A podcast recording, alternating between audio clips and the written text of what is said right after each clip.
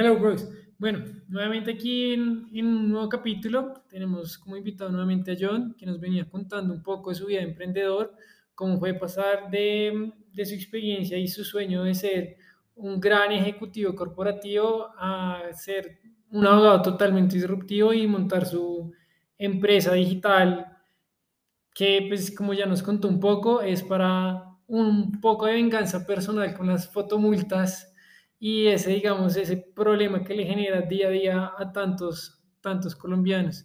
Entonces, pues para los que todavía no nos han oído en el capítulo anterior, pues aquí está yo nuevamente para presentarse y que nos cuente entonces de, de esa gran idea que le surgió gracias a la multa que pues su esposa le, le echó la culpa que le habían sacado a él. Sí, porque toca terminar de contar la historia. Bueno, te vengaste porque a pesar de durar 18 horas, igual lograste pues que te quitaran la multa.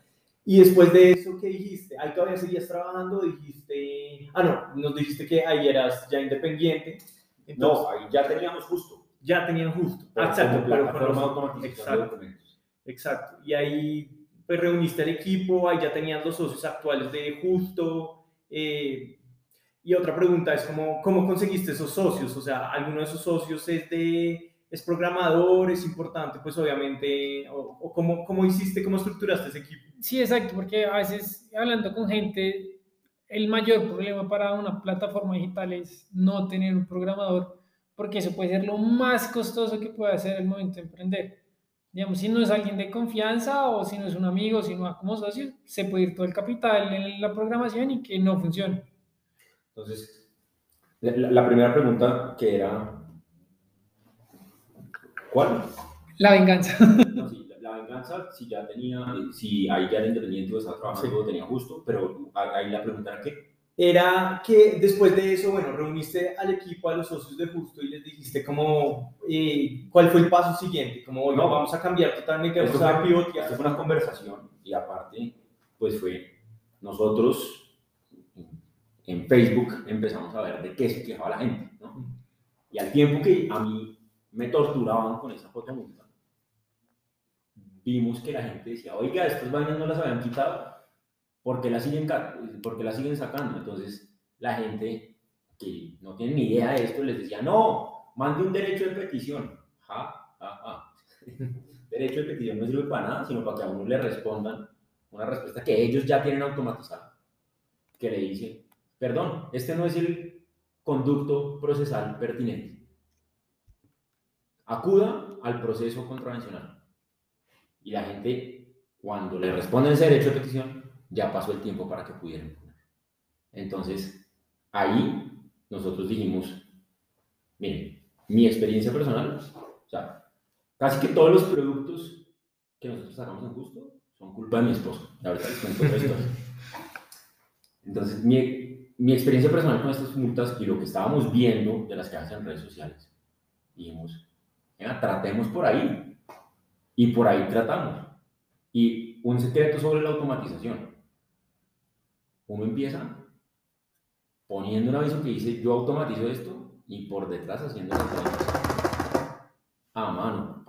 Así es como se hace una automatización. Porque uno primero experimenta si la solución que uno quiere sacar tiene apetito en el mercado, si eso en verdad es un problema de quienes uno quiere que sean sus usuarios. Y cuando ve que hay ese apetito, entonces le empieza a meter tecnología. Pero mientras tanto, las cosas se hacen a mano. Porque es que si no, ahorita tú lo decías, los programadores son carísimos. Carísimos. O bueno, no, no carísimos. Son costosos. Sí, lo que vale mucho Y no vale la pena. lo que cuesta mucho y, y no lo vale. Son costosos. Entonces imagínense uno meterle programación a algo que después no va a ser usado.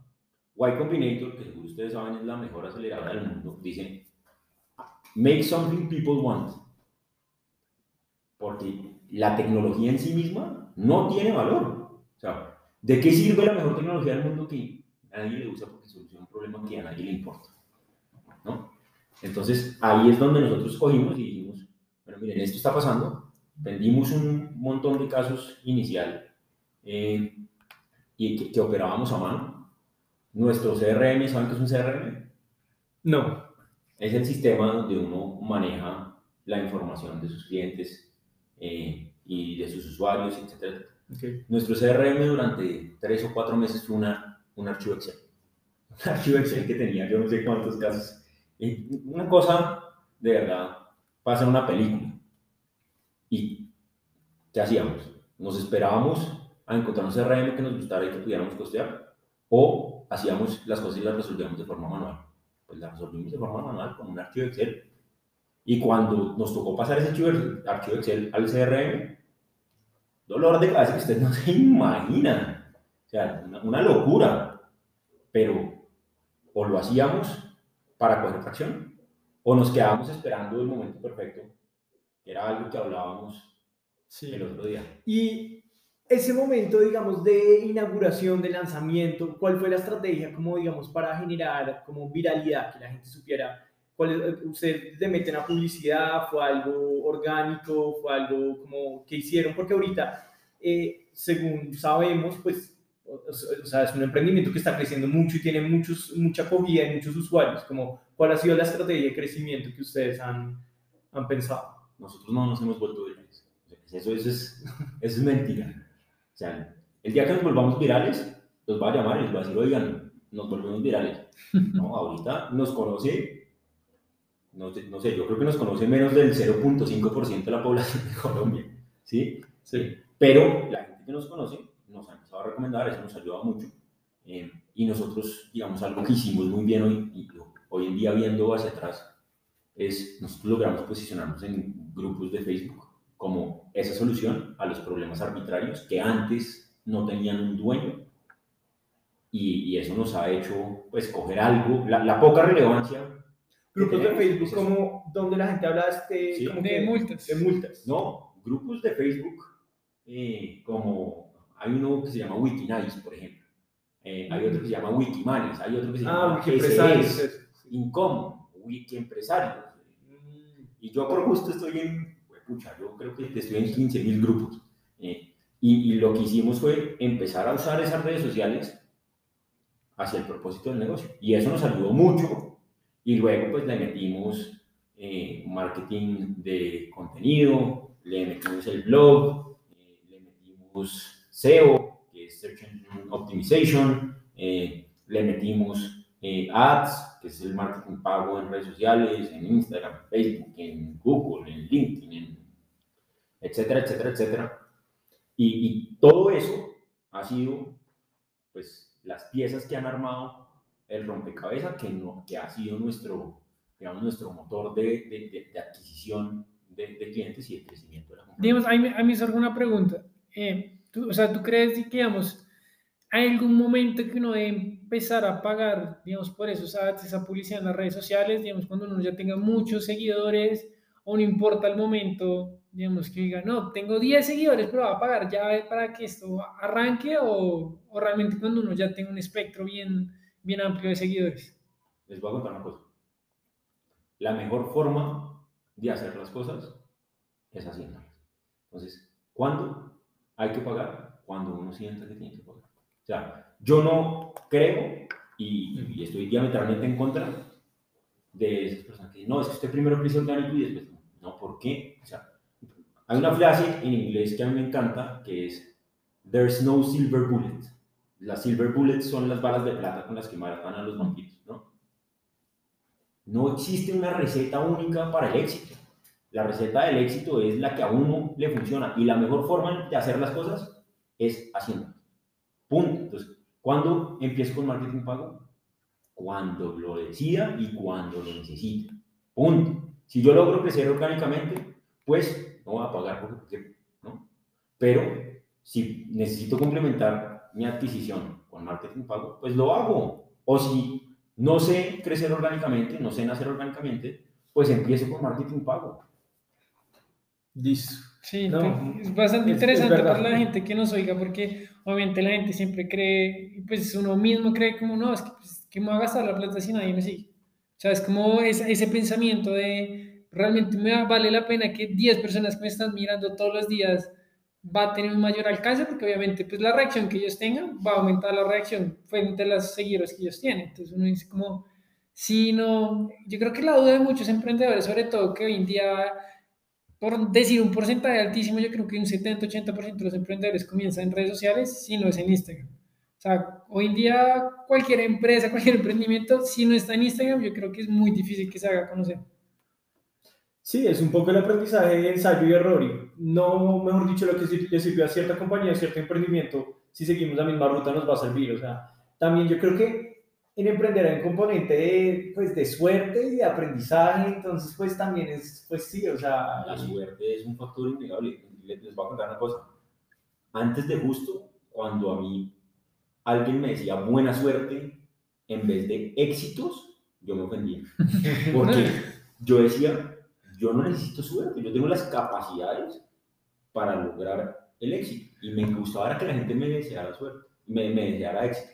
Hoy en día, si no me desean buena suerte, me ofendo. No, no, tenemos... Porque es que la suerte es una cosa, o sea, si uno no tiene la suerte de su lado, no va a tener éxito, se lo juro. O sea, eh, por supuesto, esta frase que, que es Lucky is when preparation meets opportunity, sí, de acuerdo, pero si la oportunidad no se presenta y la oportunidad es la suerte, ¿saben? No, esa otra que mientras más trabajo, pues parece que más, más suerte tengo. También, yo creo que las dos cosas van de la mano, ¿no? Exacto. Nosotros tenemos una anécdota, no sé si se acuerdan, en la universidad estábamos saliendo, no sé, de algún parcial o algo. Entonces, a mí ese tema de que los profesores les dio por poner muchos éxitos o que la gente se molestaba porque ponían suerte en vez de éxitos, y yo le dije, estábamos hablando, y le dije así, naturalmente, el que no cree en la suerte es porque no ha vivido, o sea, o sea, uno puede tener la idea más grandiosa del mundo, pero si no tiene la suerte, la persona que le financió, le pegó el, el empujón, de nada te sirve trabajar y trabajar y trabajar si no tienes suerte. O sea, para mí la suerte es, por más que uno sea un gran trabajador, es porque es que puede ir la misma persona al lado haciendo lo mismo, pero a mí me tocó el camino que era, ahí está la suerte. ¿Sabe cuál es el, para mí, mejor ejemplo de, de, el mejor ejemplo reciente de la suerte empresarial, rápido. O sea, miren esto. Nuestro país vecino está en una situación imposible donde la gente está sufriendo. Entonces, migran masivamente hacia acá y eso genera una fuerza de trabajo estática que necesita generar ingresos. ¿no? Sí. ¿Dónde trabajan muchas de esas personas? Y, no lo digo de forma despectiva, o sea, y a esa población le tengo un aprecio y una admiración inmensa por todo lo que les ha tocado sufrir, por todo lo que les ha tocado sobreponerse. Y Rappi es un motor social, o sea, imagínense que esta gente no estuviera ahí ocupada con el desespero en qué podrían terminar, ¿saben? O sea, eso, eso podría ser muy grave. Entonces, ahí consigue Rappi esa fuerza de trabajo. Y luego, viene la pandemia nos encierran a todos. ¿Y qué hace la gente? Rápido. Empezar a pedir. Los usuarios que ellos no han podido, no han podido adquirir, entonces la vida les presenta la oportunidad. Díganme que la suerte no es necesaria para tener éxito en los negocios. No, total. ¿Cuántos emprendimientos no se vieron beneficiados de, de la pandemia? Como muchos, ¿cuántos no tuvieron que cancelar por la pandemia? ¿Quién se lo iba a imaginar? Pues nada. Bueno, yo quería hacer otra pregunta porque que le sirve a cualquier emprendedor, pero sobre todo, bueno, a abogados que nos escuchan que de pronto quieren emprender es, digamos, ese relacionamiento con eh, el socio que es programador, que sabe sistemas y todo, como para alguien que de verdad está con una carrera tan distante como nosotros abogados, tú, ¿qué le aconsejas? ¿Cómo, cómo se puede aproximar? ¿Cómo puede abordar esa parte? ¿Cómo se puede relacionar con ese socio? programador, o bueno, de pronto decide contratarlo también como para que no le vean también como, qué es lo que tiene que tener en cuenta, cómo, cómo estructuraste eso. Mi consejo es, o sea, lo, puedo resumir en, creo que son cuatro palabras, se lo juro, y es, saquen una suscripción de Platzi, cinco, se lo juro, ¿por qué? Porque en Platzi hay comunidad, entonces ustedes se pueden empezar a relacionar con personas que tienen esos intereses. Entonces ustedes se meten a un curso, al curso de eh, desarrollo en Python o al curso de eh, lógica básica para programación.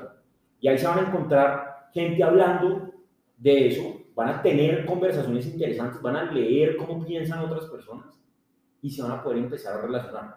Daniel Bilbao, no sé si lo conocen, es el hermano Andrés Bilbao de Rappi, Daniel es el CEO de Truora, es un crack, muy bravo, y Daniel le dice a la gente, Daniel ha hecho unas cosas por el ecosistema de emprendimiento en Colombia increíbles. Y Daniel lo que le dice a la gente es, quiere encontrar programadores. esa pregunta que me, que me acaban de hacer ustedes.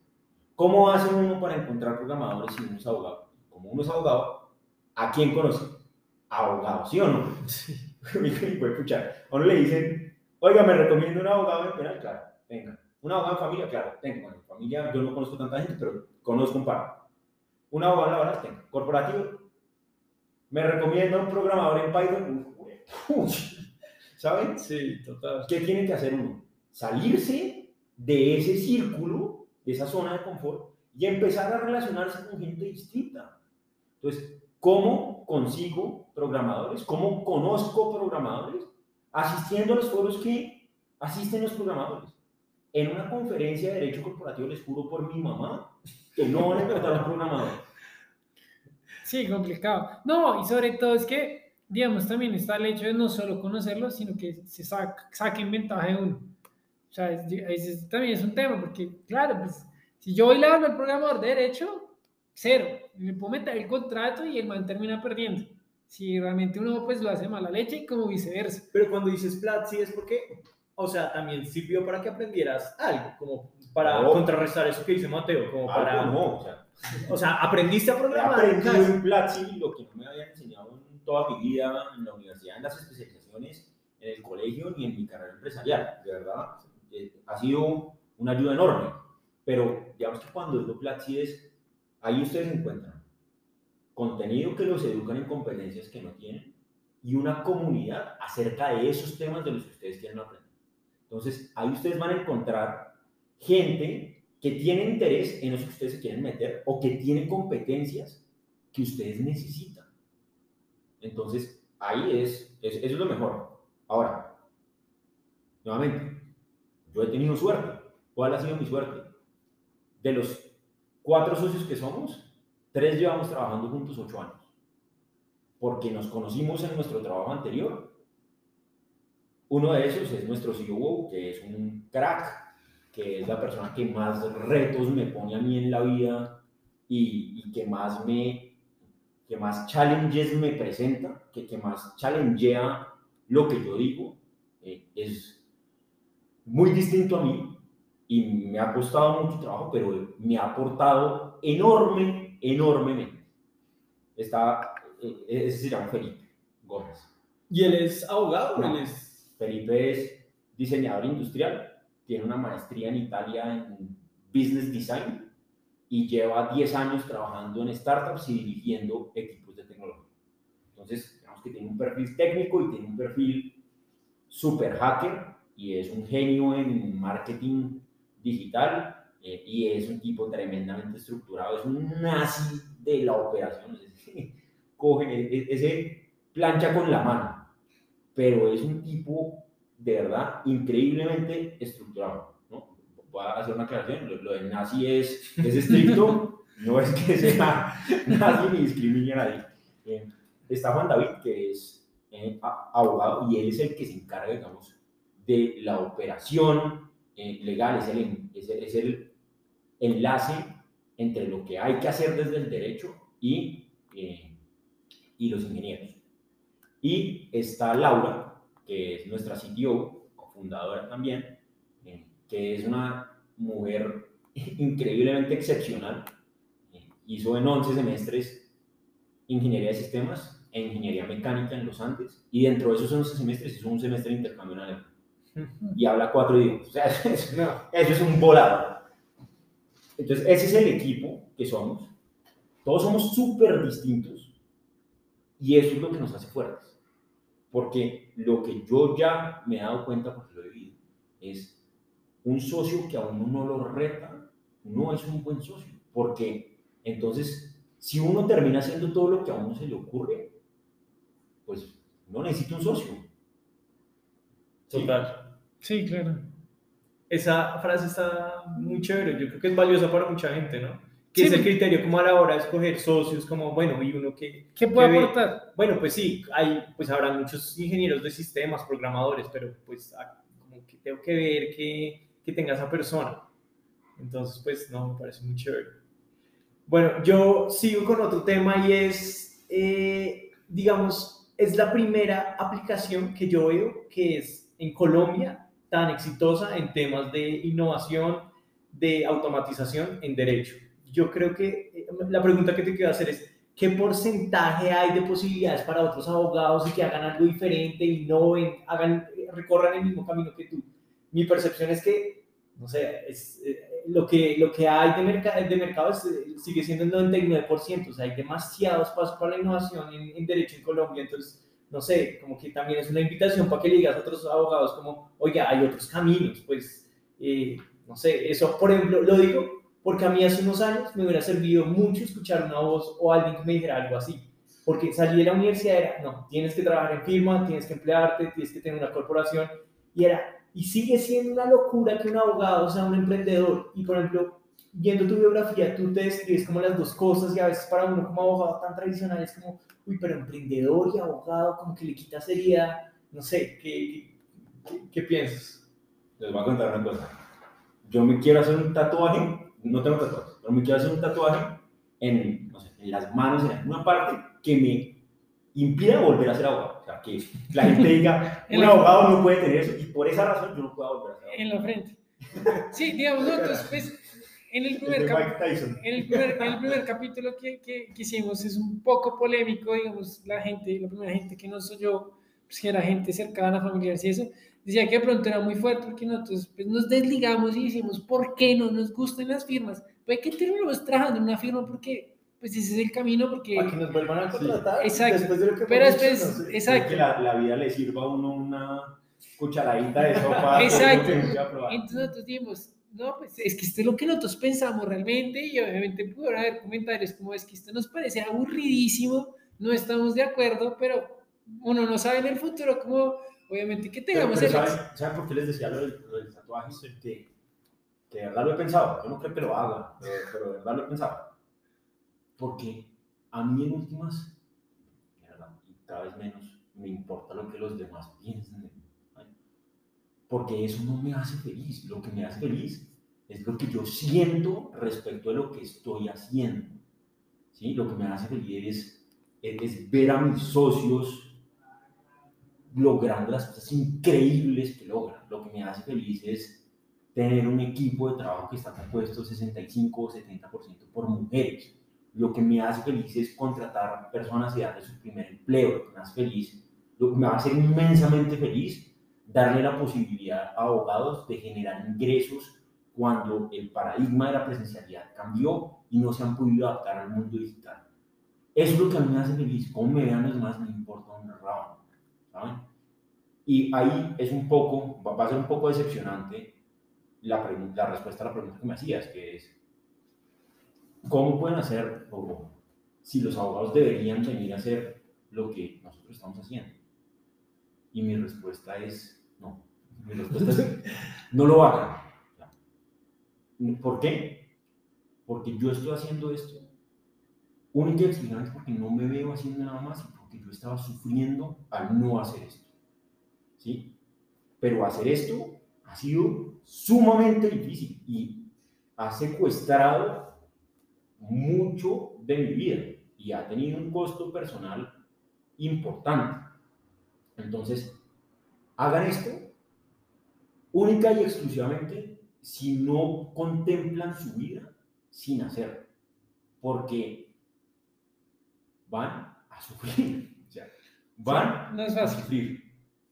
Sí, no, o sea, no es fácil uno iniciar de la nada y sobre todo como abogado, o sea, es que es competir con grandes firmas que se llevan absolutamente todo y que los recursos que uno tenga son, son mínimos. Pero yo tengo que discrepar un poco y a la vez estoy de acuerdo y no estoy de acuerdo al mismo tiempo, porque de pronto es algo generacional, pero tengo tantos amigos y compañeros que me dicen, mi vida es miserable trabajando en una firma.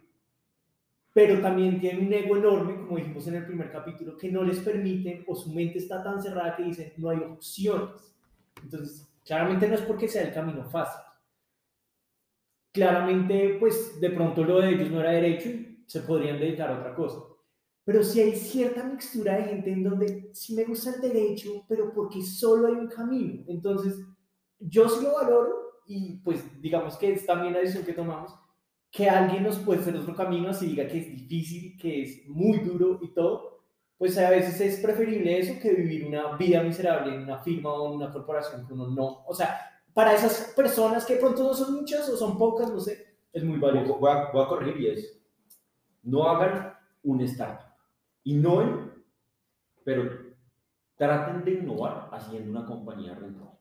Lo que trae montar una startup es una presión de verdad inmensa que no es necesaria. Y, y una startup solo se debe montar cuando no puede ser esa solución viable o posible sin que sea una startup, que es recaudando plata de gente para operar unos meses o unos años a pérdida, buscando crear valor para sus usuarios y que eso al final se devuelva en una valoración significativa para la compañía.